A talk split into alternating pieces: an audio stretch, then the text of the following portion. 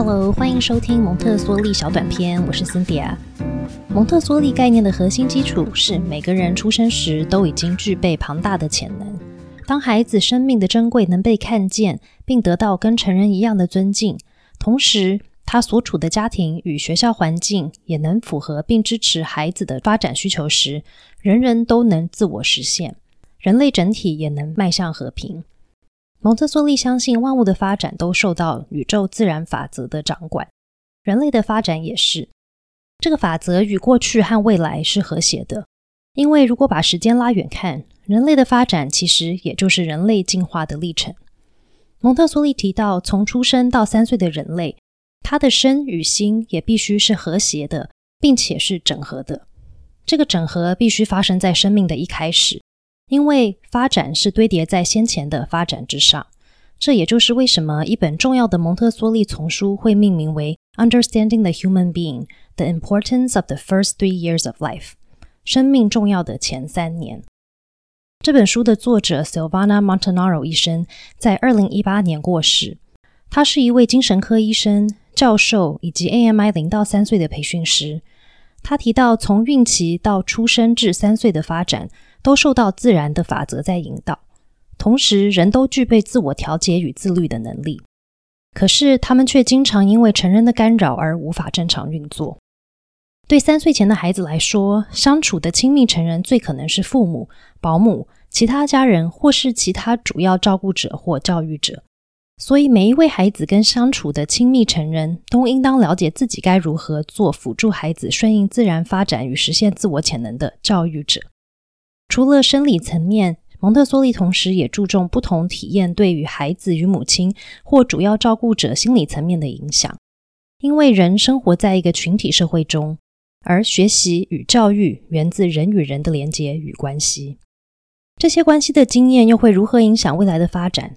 这就是 Montanaro 医生写《生命重要的前三年》的主要目的。到底身为成人的我们，应该或不应该做些什么？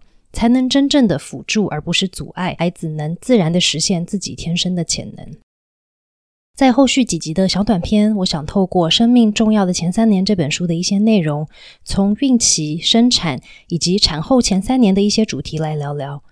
不过，我觉得在看任何书跟研究，重要的是必须要多方参考。就像是这本书在一九九一年出版后，也有更新的科学发现，有些内容是需要被更新的。所以这几个小短片中，只是从一个蒙特梭利的角度来做分享。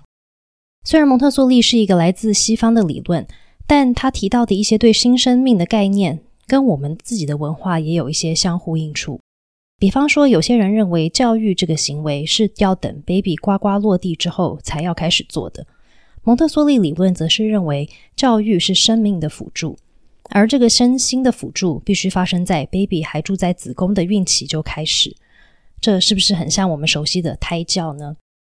也或许是我们以后会聊到的母亲的产后恢复与孩子一同经历的共生期，也让我想到坐月子。在这一集，我们就先从生命之初孕期与胎教来聊起。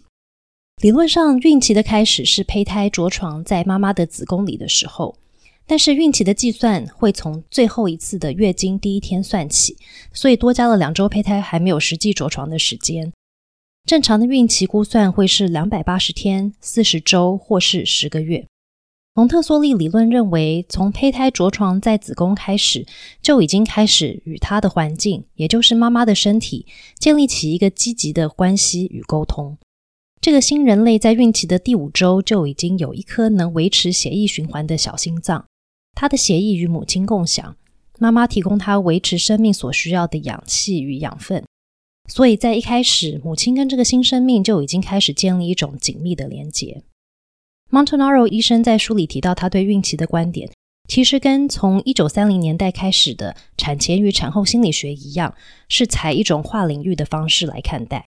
意思是，妈妈与 baby 在孕期与产后一年的经验，对他们的身心都有影响。再来，又会影响母子后续的个性、健康、学习力与关系等各种面向。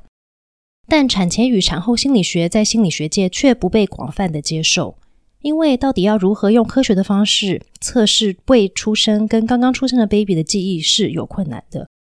但无法测试记忆，也不足以证明各种孕期与刚出生后的经验对 baby 各方面的发展没有后续的影响。我自己看到一份二零一零年的听觉与记忆的研究，发现三十到三十八周的胎儿是有短期记忆的。在胎儿旁边放一个喇叭装置时，胎儿会适应。一开始听到喇叭的声音时，可以从超音波影像看到他们会扭动身体、心跳攀升。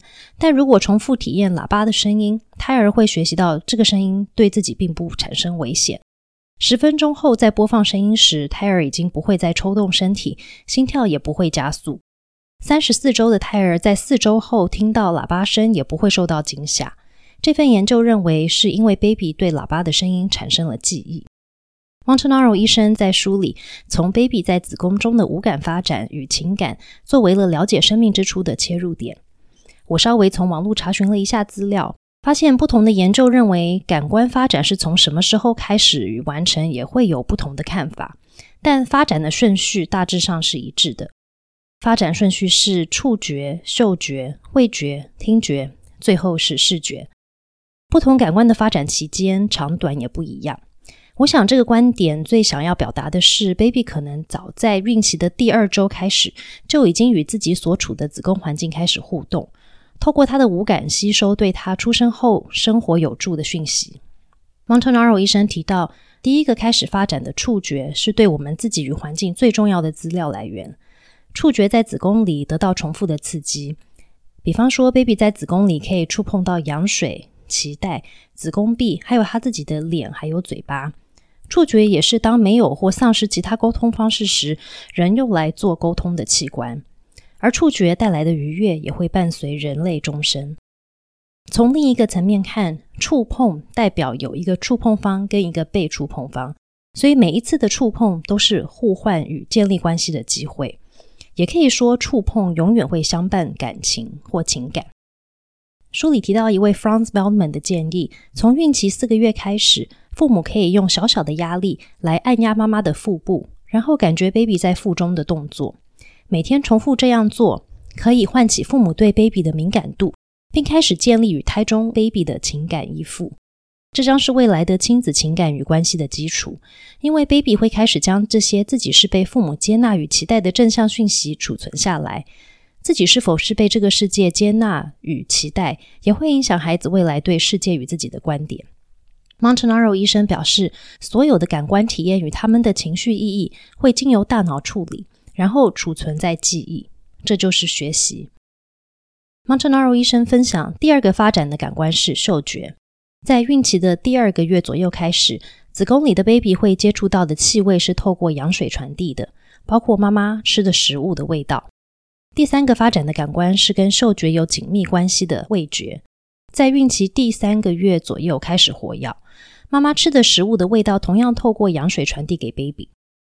Montanaro 医生分享，可以从影像看到甜味或苦味会促使 baby 做吞咽、皱眉或身体的其他动作，这表示 baby 能辨识不同的味道，并会做出不同的反应。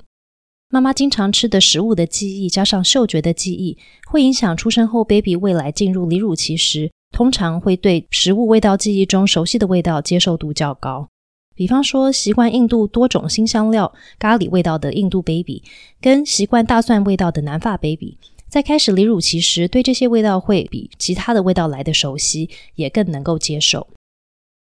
第四个发展的器官是听觉，听觉的结构在孕期的第二至第五个月之间完成，但会在出生后持续发展。在子宫里，baby 的听觉体验是丰富的，包括妈妈身体内外的声音。它可以听到妈妈的心跳声、呼吸声、肠胃蠕动声，还有说话声。同时，baby 也可以听到妈妈体外环境中的声音，包括其他家人说话的声音、宠物的叫声、电话铃声、音乐、车子等各种声音。Montanaro 医生分享的一个研究是一位住在日本机场附近的妈妈。她的 baby 出生后，当听到飞机起降的巨响，都能够安然的睡觉。但其他的新生儿听到类似的声音，都会表示不悦。因此，书也建议成人可以每天固定唱一首歌给腹中的胎儿听，因为在 baby 出生后，这首歌对 baby 的安抚会很有帮助。这个熟悉的歌曲对新生儿来说是一个提供安全感的参照点。同时旋律跟高低音有震动，能让大脑与生理达到平衡。腿与髋关节能感受低音，胸腔、手还有头部能够感受高音。Montanaro 医生提到，另一份研究显示，在孕期接收听觉实验的 baby，在出生后的手脚动作比较精细，同时唱歌也会帮助妈妈运动横膈膜以及胸腔跟髋的肌肉，这些都刚好是自然产时最需要使用的肌肉。人体真的很奥妙吧？腹中的 baby 尤其会吸收母亲语言的节奏，所以胎儿已经在为出生后的母语学习做预备。每天跟腹中的 baby 说话跟唱歌一样重要。这样的刺激对 baby 的大脑跟身体来说，就像按摩一样。二零一一年的一份研究显示，新生儿听到在孕期经常听到的音乐时，心跳会放慢。这些资料显示，发展是从产前延续到产后的。孕期的经验对 baby 出生后的生活是有影响的。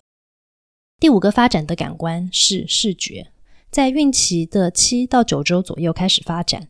我找到的一份资料是，baby 的眼睛在二十七周可以睁开，但光的感受器会在出生后才完成发展。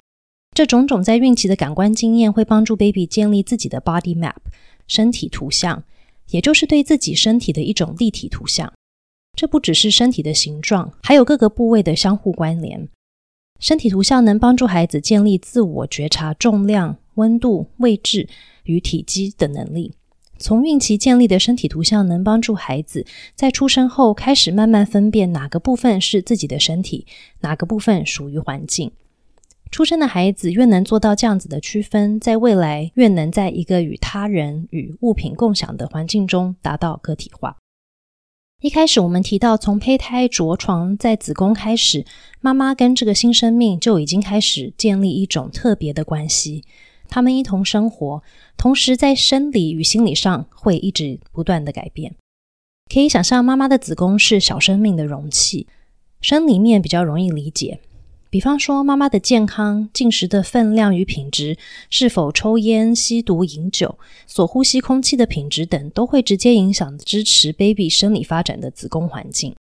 在心理层面，妈妈接纳孩子到来的态度会影响 baby 心理的发展。母亲对怀孕的基础信任感会刺激 baby 的发展。Montanaro 医生相信，在有信任的关系下，前面提到的各种感官学习。便会转为储存在记忆中的心智内容。但是如果妈妈对怀孕没有基础信任，或是妈妈用抽离的态度忽略自己怀孕的事，妈妈的子宫跟 baby 的关系就很不同了。英国精神科医生 Bayon 称这样的关系为寄生关系。